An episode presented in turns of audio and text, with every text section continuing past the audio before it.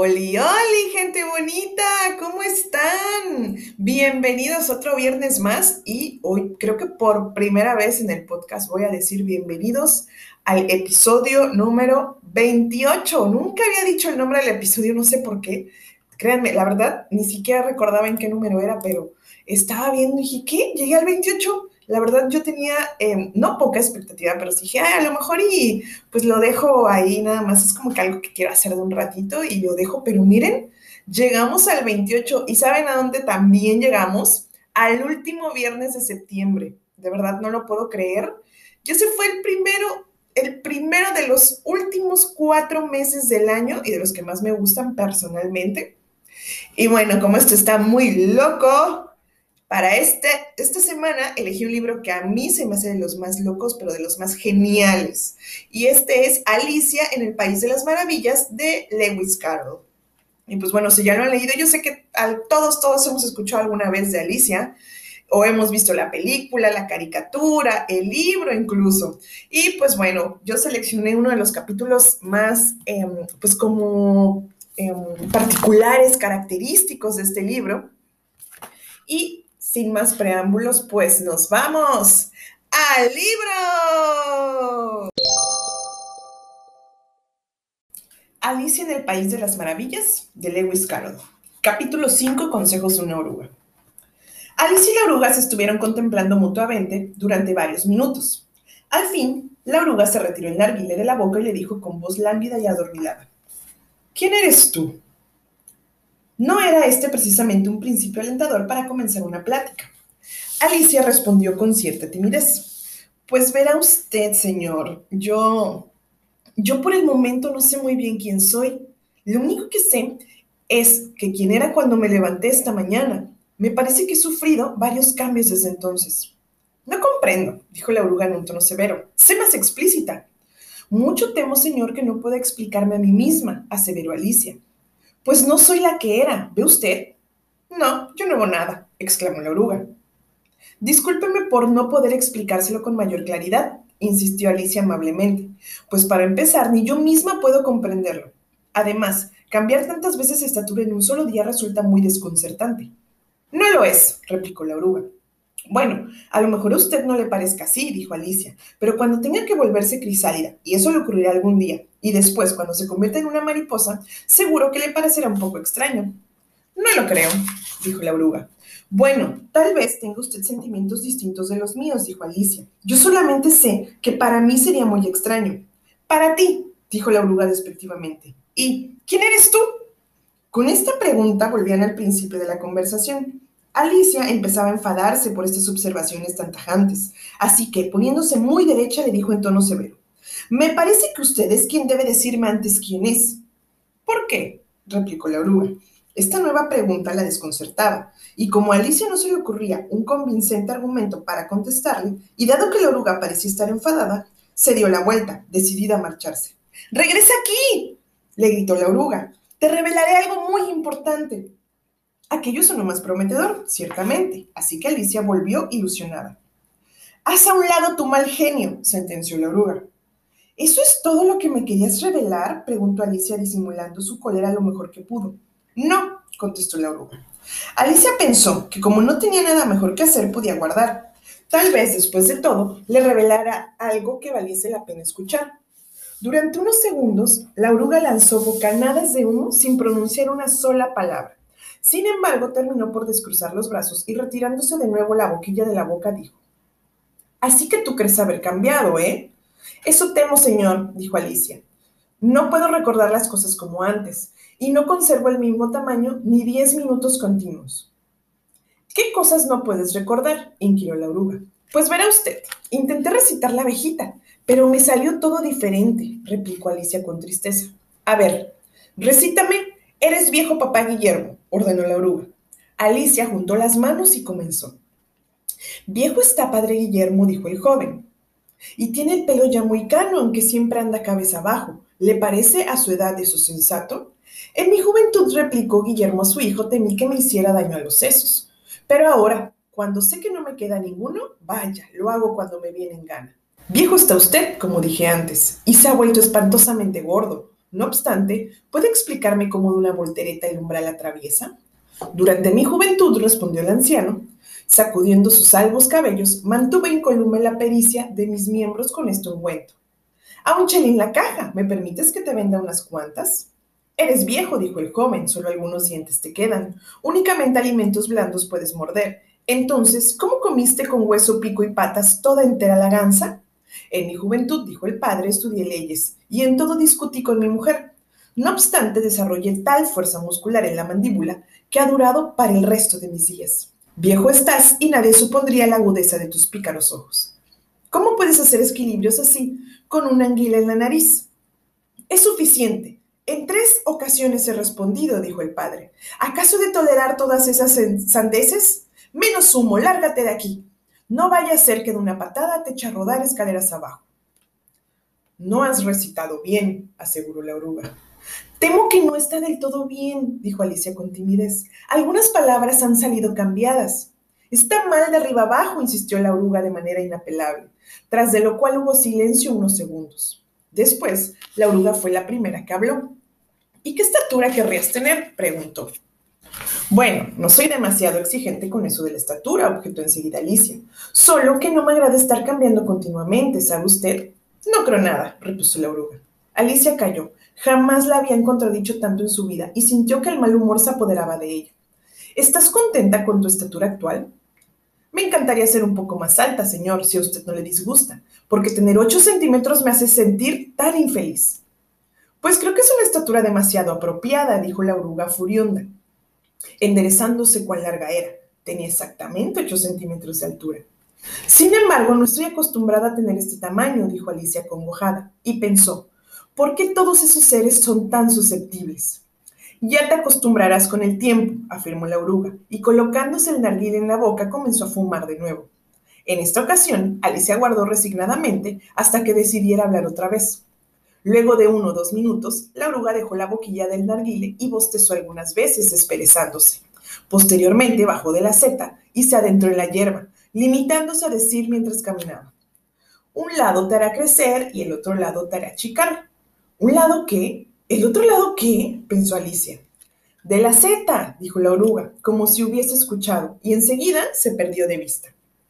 Alicia se quedó absorta, mirando la seta durante un minuto, intentando distinguir cuáles eran sus dos lados, y como era totalmente redonda le resultó un asunto muy difícil. No obstante, terminó por extender los brazos alrededor de la seta cuanto pudo y cortó en cada mano un pedacito del borde.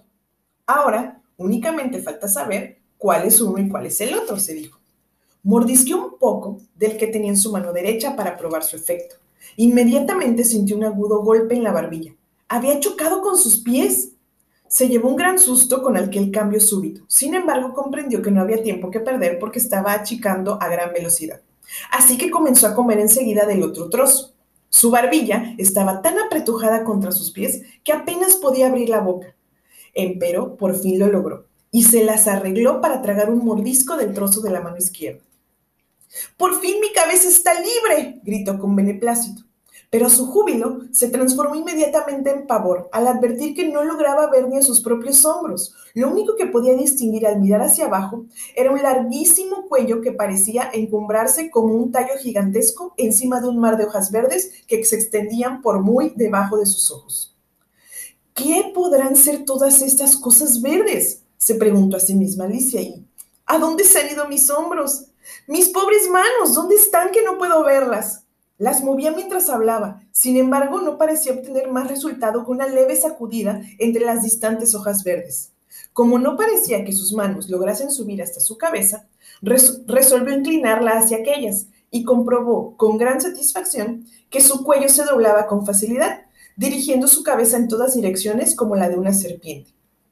Lo había meneado con un gracioso zigzag y se preparaba a zambullirlo en aquel mar de hojas, que no era otra cosa que las copas de los árboles bajo los cuales había caminado a la aventura, cuando un penetrante silbido la hizo retroceder velozmente. Una enorme paloma volaba contra su cabeza y la golpeaba bruscamente con sus alas. ¡Víbora! chilló la paloma. Estás equivocada, no soy una víbora, dijo Alicia encolerizada. Vete, déjame en paz. Víbora más que víbora, insistió la paloma, empero ya con menos determinación y agregó con una especie de sollozo. Lo he intentado todo, sin embargo, nada parece adecuado. No tengo la menor idea de qué me estás hablando, dijo Alicia. He probado en las raíces de los árboles, en la ribera de los ríos y en los peñascos, prosiguió la paloma muy sofocada. Pero es que estas víboras no hay manera de satisfacerlas. Alicia estaba cada vez más confundida. Empero pensó que de nada serviría hablar antes de que la paloma hubiese terminado. Como si no fuera suficiente con estar empollando huevos, continuó la paloma. Además, hay que cuidarlos día y noche contra las serpientes. No he podido dormir en las últimas tres semanas. En verdad, me apena mucho que haya sufrido tantas molestias, dijo Alicia, que comenzaba a comprender. Y justo cuando escojo el árbol más alto del bosque, continuó sin oír nada la paloma, elevando la voz hasta chillar. Y justo cuando ya creía que me iba a ver libre de ellas al fin, tienen que empezar a bajar culebreando desde el cielo. ¡Qué asco de víboras! Pero si no soy una víbora, dijo Alicia, soy una, soy una... Vaya, pues ¿qué eres? dijo la paloma. Veo que tratas de inventar un cuento. No soy más que una, una niñita, dijo Alicia con cierta vacilación, pues se acordaba de las numerosas transformaciones por las que había pasado aquel día. Yo, yo soy una niñita, dijo Alicia con muchas dudas, recordando el número de cambios por los que había pasado ese día. Vaya historia inverosímil, dijo la paloma con tono de profundo desprecio. Bastantes niñas he conocido en mi vida, pero ninguna tenía el cuello como el tuyo. No, no, eres una serpiente, y de nada te valdrá negarlo. Supongo que me vas a decir que nunca has comido huevos. Bueno, huevos sí he comido, dijo Alicia, que siempre decía la verdad. Pero es que las niñas comen huevos, igual que las serpientes. ¿No lo sabía? No lo creo, dijo la paloma. Pero si así fuera, entonces son una clase de víboras. Es todo lo que tengo que decir. Esta conclusión era tan inesperada que Alicia se quedó sin decir palabra durante unos dos minutos. Esto le dio la oportunidad a la paloma para añadir. Estás buscando huevos, y lo sabré yo. Y entonces, ¿qué me importa si eres una niña o una sierpe? Pues a mí sí me importa y mucho, contestó Alicia rápidamente. Y resulta que no estoy buscando huevos. Y si los estuviera buscando, no serían los de usted. No me gustan crudos. Entonces vete, dijo la, la paloma severamente y se fue a situar nuevamente en su nido. Como pudo, Alicia se agachó entre los árboles porque el cuello se le atoraba continuamente entre las ramas y a cada instante tenía que pararse para desenredarlo. Luego de unos segundos se acordó que aún tenía los trocitos de seta en las manos y comenzó a tragar velozmente mordisqueando primero uno, después otro, creciendo unas veces y achicándose otras, hasta que hubo recobrado su estatura normal.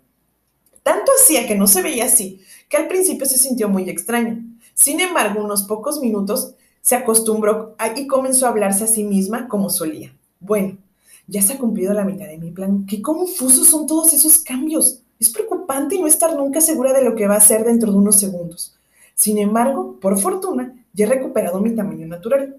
Y lo que tengo que hacer ahora es entrar en aquel bello jardín. Solo que me pregunto, ¿cómo lo lograré? Mientras pensaba en esto, llegó a un claro del bosque en cuyo centro se encontraba una pequeña casa de un metro de altura aproximadamente. Quien quiera que viva ahí, pensó Alicia. No me puedo presentar con ese tamaño, se moriría del susto. Alicia comenzó a morder el trocito de seta que guardaba en la mano derecha y entró en la casita hasta que quedó reducida a unos 25 centímetros de, estatura. Capítulo 7. Una merienda de lobos. Frente a la casa había una mesa colocada bajo la fronda de un árbol donde la liebre de marzo y el sombrerero tomaban el té. Entre ellos se encontraba durmiendo profundamente un lirón, al que los dos usaban de cojín apoyando uno de los codos en él y hablando sin más por encima de su cabeza. Debe ser muy incómodo para el lirón, se dijo Alicia, aunque tal vez como está dormido no le importe mucho. Pese a que la mesa era demasiado grande, los tres habían, se habían agrupado muy juntos en torno a una esquina. Inmediatamente que vieron a Alicia gritaron, ¡No hay sitio! ¡No hay sitio! Eso está repleto de sitios, dijo Alicia enfadada, y enseguida se sentó en un amplio sillón en un extremo de la mesa. ¿Apeteces una copa de vino?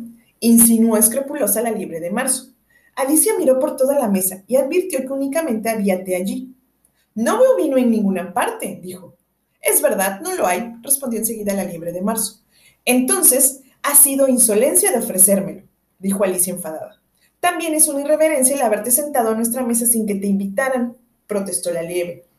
No sabía que la mesa fuera suya, dijo Alicia. Está puesta para muchos más de tres. A todo esto, dijo el sombrerero, que había estado observando a Alicia con gran curiosidad. Lo que necesitas es un buen corte de cabello. Fue lo primero que se le ocurrió decir en un buen rato.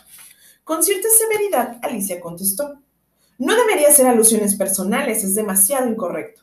Al oír esto, el sombrerero abrió exageradamente sus ojos, pues únicamente dijo, ¿En qué se parece un cuervo a un pupitre?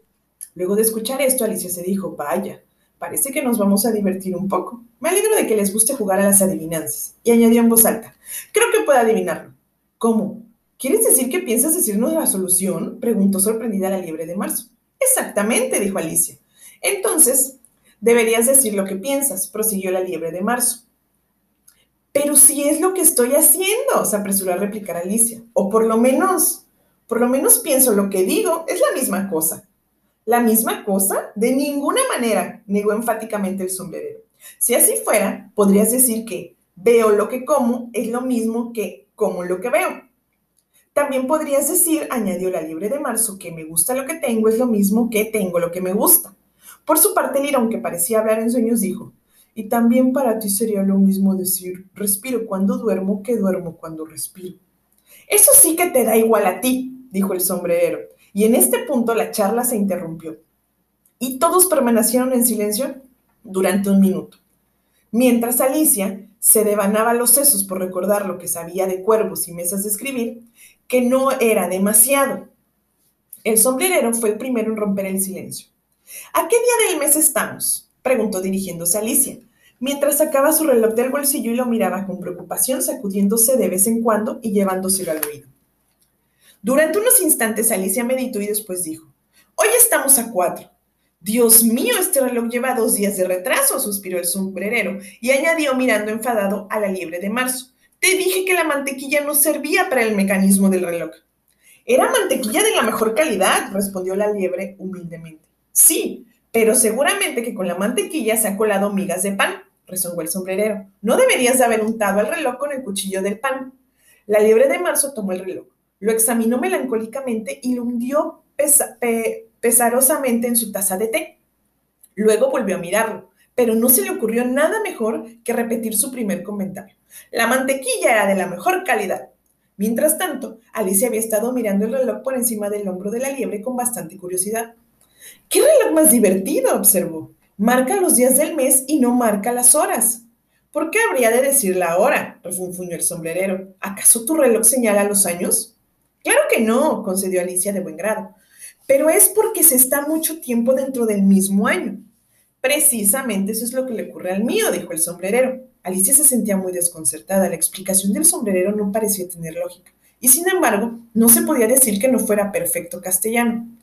No lo comprendo bien, dijo con la mayor amabilidad posible. El lirón se ha vuelto a dormir, dijo el sombrerero y vertió un poco de té caliente sobre su hocico. El Irón sacudió la cabeza muy enfadado y dijo sin abrir los ojos, Claro, claro, eso es precisamente lo que yo estaba pensando. ¿Has encontrado ya la solución a la adivinanza? preguntó el sombrerero dirigiéndose de nuevo a. No, y me rindo, respondió esta. ¿Cuál es la respuesta? No tengo ni la menor idea, confesó el sombrerero. Tampoco yo, repuso la liebre de marzo. Alicia suspiró fastidiada. Creo que podrían ustedes aprovechar mejor el tiempo en vez de malgastarlo con adivinanzas sin respuesta, les dijo. Ay, si conocieras al tiempo tan bien como yo, dijo el sombrerero, no hablarías de malgastarlo como si fuera una cosa. No entiendo lo que quiere decir, respondió Alicia. Naturalmente que no comprendes, dijo el sombrerero moviendo la cabeza con aire despectivo. Con toda seguridad ni siquiera habrás hablado con el tiempo.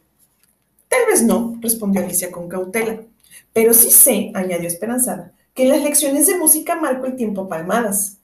Ah, eso explica todo, exclamó el sombrerero. El tiempo no tolera que le den palmadas, pero si estuvieras en buenos términos con él, podrías hacer cuanto quisieras con las horas. Por ejemplo, supongamos que fueran las nueve de la mañana, la hora en que comienzan tus lecciones. Entonces no tienes más que susurrar una insinuación al tiempo para que las agujas empiecen a girar en un santiamén. Y ya es la una y media, hora de comer. ¿Cómo me gustaría que lo fuera ahora? susurró para sí la liebre de marzo. En verdad, eso sería magnífico, dijo Alicia pensativa, pero entonces no tendría apetito, ¿sabe? Al principio quizás no, dijo el sombrerero, pero podrás quedarte en la una y media cuanto quisieras. ¿Es así como se les arregla usted con el tiempo? preguntó Alicia. El sombrerero sacudió la cabeza con tristeza. No, por desgracia no es eso. replicó. Nos peleamos el pasado marzo. Por cierto, antes de que ésta se volviera loca, dijo apuntando con su cucharilla de té a la libre de marzo. Ocurrió durante un gran concierto que dio la Reina de Corazones, en el que yo canté Brilla luz cerratita alada, ¿en qué estarás tan atareada? ¿Conoces quizá esta canción? Algo parecido oído, dijo Alicia. ¿Cómo sabes? Tiene más estrofas, añadió el sombrerero. Vuelas alto, muy alto, más allá de este mundo, como una bandeja de té en el cielo. Revolotea, revolotea. Al llegar a este punto, el lirón se estremeció y empezó a cantar dormido. Revolotea, revolotea, revolotea, revolotea. Y continuó así durante tanto tiempo que tuvieron que pellizcarle para que cesara. Bueno, continuó el sombrerero. Apenas había cantado la primera estrofa cuando la reina dio un salto y se puso a gritar. ¡Se está asesinando al tiempo! ¡Que le corten la cabeza! Alicia exclamó. ¡Qué terrible salvajada! Y desde entonces, prosiguió el sombrerero en tono sombrío, no quiere hacer nada de lo que le pido. Ahora siempre son las seis. Una extraordinaria idea surgió en la mente de Alicia. ¿Por esa razón hay tantos cubiertos de té servidos en la mesa? inquirió. En efecto, respondió el, sombrerero con un suspiro. Aquí siempre es la hora del té y no nos da tiempo para lavar la vajilla entre té y té. Supongo entonces que se dedican a pasar de un sitio a otro alrededor de la mesa, dijo Alicia. En efecto, respondió el sombrerero, a medida que vamos ensuciando las tazas. Pero, ¿qué ocurre cuando llegan de nuevo al principio? se atrevió a preguntar Alicia. ¿Qué te parece si cambiamos el tema de nuestra conversación? Interrumpió bostezando la libre de marzo. Esta plática ya me está fastidiando. Propongo que esta joven nos cuente un cuento. Discúlpenme, por favor, pero no sé ninguno, dijo Alicia muy preocupada por la propuesta. Entonces que lo cuente Lirón, exclamaron los dos al mismo tiempo. ¡Despierta, Lirón! Y le pellizcaron por los dos lados a la vez. El Lirón abrió lentamente los ojos. Les aseguro que no estaba durmiendo, les dijo con voz ronca y débil. He escuchado todo lo que han dicho, amigos. Cuéntanos un cuento, exigió la libre de marzo. Anda, por favor, pidió Alicia. E intenta ser breve, añadió el sombrerero, no sea que te vuelvas a dormir antes de acabarlo. Érase una vez, comenzó Lirón a toda prisa, tres hermanitos cuyos nombres eran Elsa, Lucy y Tila. Los tres vivían en el fondo de un pozo. ¿Y qué comían? preguntó Alicia muy interesada, siempre por todo lo que fuera comer y beber. Comían melaza, explicó Lirón, luego de pensar un poco en la pregunta. No podían vivir de eso, ¿sabe? insistió amablemente Alicia, pues con toda seguridad se habían enfermado de empacho. Por esa razón se encontraban demasiado enfermas, dijo el lirón. Alicia intentó imaginar lo que sería vivir de esta manera tan extraordinaria, pero la desconcertaba demasiado, de forma que decidió seguir preguntando. Pero, ¿por qué vivían en el fondo de un pozo? Sírvete un poco más de té, le dijo la liebre de marzo a Alicia muy seria.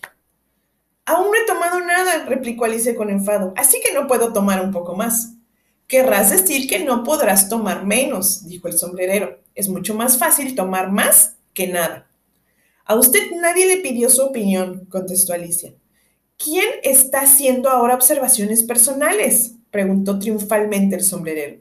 Alicia no, no supo qué contestar, así que decidió servirse un poco más de té y pan con mantequilla y después de unos segundos le hizo a Lirón la misma pregunta. Pero, ¿por qué vivían en el fondo de un pozo? El Lirón comenzó a meditar de nuevo durante uno o doce minutos y contestó, es que era un pozo de melaza. No es verdad, dijo demasiado furiosa Alicia. Sin embargo, el sombrerero y la liebre de marzo le pidieron que guardara silencio haciendo sonoros chitones, mientras el Lirón observó enfadado. Si no sabes cómo comportarte correctamente, será mejor que termines tú el cuento. Discúlpeme, por favor, prosiga, dijo Alicia humildemente. No volveré a interrumpirle. Quizá exista uno de sus pozos. Vaya si existe, dijo el león indignado, pero consintió en continuar su narración. Así pues, las tres hermanitas estaban aprendiendo a sacar. Alicia, que ya había olvidado totalmente su promesa, preguntó, ¿y qué sacaban? ¡Melaza! respondió el lirón sin la menor vacilación esta vez. Quiero una taza limpia, interrumpió el sombrerero. Tenemos que cambiar de silla. Y mientras decía esto, se cambió de sitio. El lirón hizo lo mismo, la liebre de marzo pasó al sitio del lirón y Alicia tomó enfadada el sitio que había dejado libre la liebre. El sombrerero era el único que había salido beneficiado con el cambio. Y en cuanto a Alicia se encontró peor que nunca, pues la liebre de marzo había derramado la leche de la jarra en su plato. Alicia no deseaba ofender a Lirón, así que reflexionó mucho sus palabras antes de, preguntarle. Discúlpeme, pero no entiendo, ¿de dónde sacaban la melaza? Puedes sacar agua de un pozo de agua, dijo el sombrerero. Así que no sería demasiado difícil sacar melaza de un pozo de melaza, ¿eh, boba? Pero si estaban dentro del pozo, insistió Alicia dirigiéndose al Lirón y no queriéndose dar por, darse por enterada del calificativo que le, daban, que le acababa de propinar el sombrerero. Claro que se encontraban dentro, dijo el Lirón, y muy dentro. Esta respuesta confundió más a la desdichada Alicia que permitió al Lirón continuar unos minutos sin interrupciones. Y también aprendían a dibujar, prosiguió el Lirón bostezando y frotándose los ojos porque comenzaba a tener mucho sueño. Y dibujaban toda clase de cosas, todo lo que empieza con la letra M. ¿Por qué con la M? inquirió Alicia. ¿Y por qué no? dijo la liebre de marzo. Alicia cayó. Para entonces el Lirón ya había cerrado los ojos y empezaba a cabecear. Pero al pellizcarle el sombrerero volvió a despertarse lanzando un breve chillido y prosiguió. Efectivamente, todo lo que comienza con la M, como matarratas, mariposa, memoria y mucho. Ya sabes, agregó refiriéndose a esto último, como cuando se dice mucho más que menos. ¿Has visto acaso algo tan impresionante como un mucho bien dibujado? La verdad, ahora que me lo preguntas, dijo Alicia muy confusa, no creo. Entonces guarda silencio, dijo el sombrerero. Esta muestra de sandez era más de lo que Alicia podía tolerar, así que se levantó de la mesa muy enfadada y se marchó con paso decidido.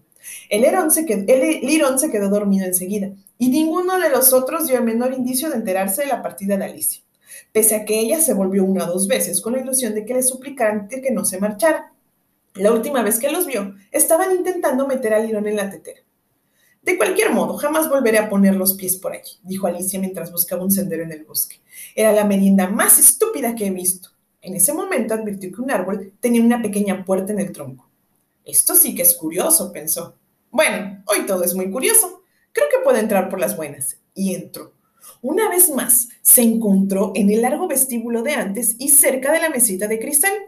En esta ocasión se dijo, me las arreglaré mejor y comenzó por tomar la llavecita de oro y abrir la puerta que daba al jardín. Luego empezó a mordisquear el pedacito de seta que había guardado cuidadosamente en un bolsillo y fue achicándose hasta lograr una estatura de unos 30 centímetros.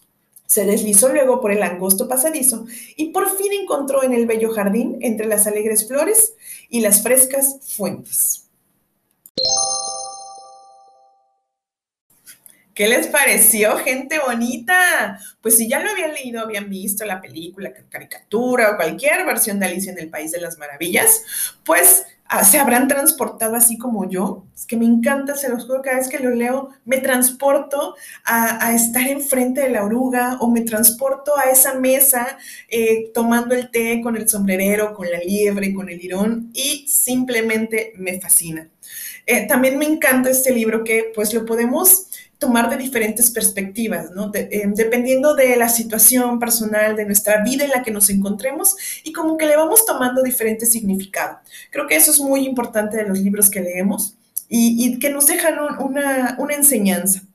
Y pues bueno, eh, muchas gracias por haber estado conmigo este viernes. Los quiero mucho. Yo soy Leti Narciso. Este es su café literario. Eh, recuerden de pasar por el Instagram, café-literario B612. Los quiero mucho. Descansen y nos escuchamos el próximo viernes. Bye.